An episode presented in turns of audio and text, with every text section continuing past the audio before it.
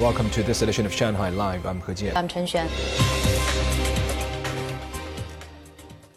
President Xi Jinping arrived in Riyadh yesterday afternoon for the first China Arab States Summit and China Gulf Cooperation Council Summit, and make a state visit to Saudi Arabia at the invitation of King Salman bin Abdulaziz Al Saud of Saudi Arabia.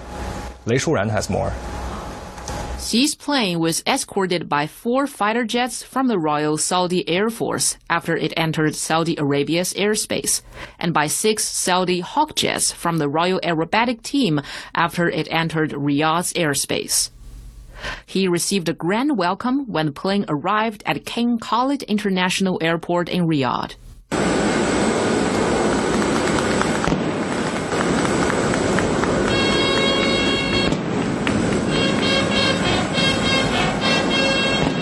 A 21 gun salute heralded his arrival. The Saudi Hawks painted the sky in red and yellow, the colors of China's flag. Honor guards flanked the purple carpet. Chinese and Saudi national flags fluttered in the wind.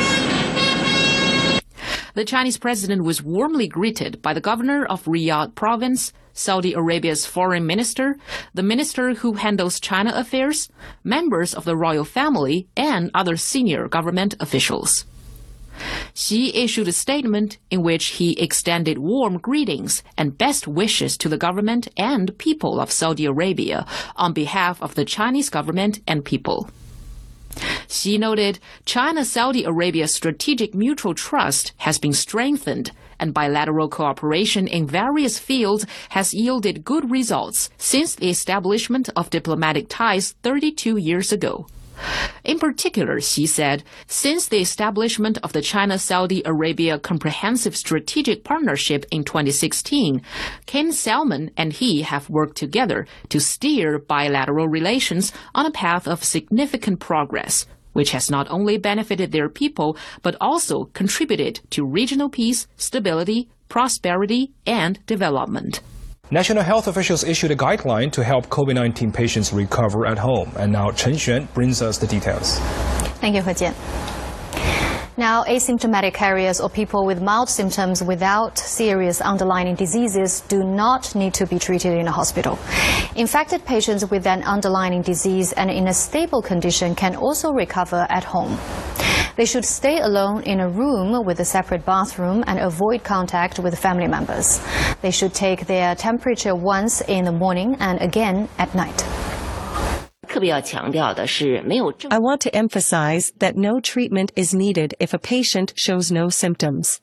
If a patient has symptoms like a fever or cough, he or she can contact a community medical institution or consult a doctor online. Local medical institutions are required to release their phone numbers and set up files for seniors living alone, those with underlying diseases, pregnant women, and those who need hemodialysis so as to ensure proper care. According to the guideline, if a patient has breathing difficulties or a temperature of more than 38.5 degrees for three days after taking medicine, he or she should go to a hospital.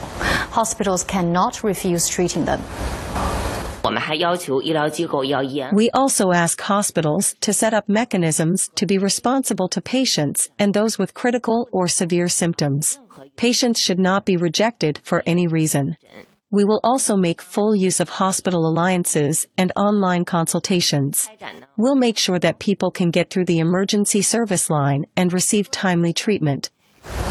Recommended fever medicines including paracetamol tablets, ibuprofen, and Lianhua Qingwen.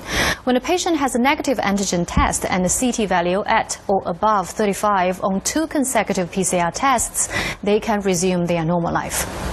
Another guideline was also issued today to help people use antigen tests properly. If a person has a positive antigen test, he or she should report to a local medical institution.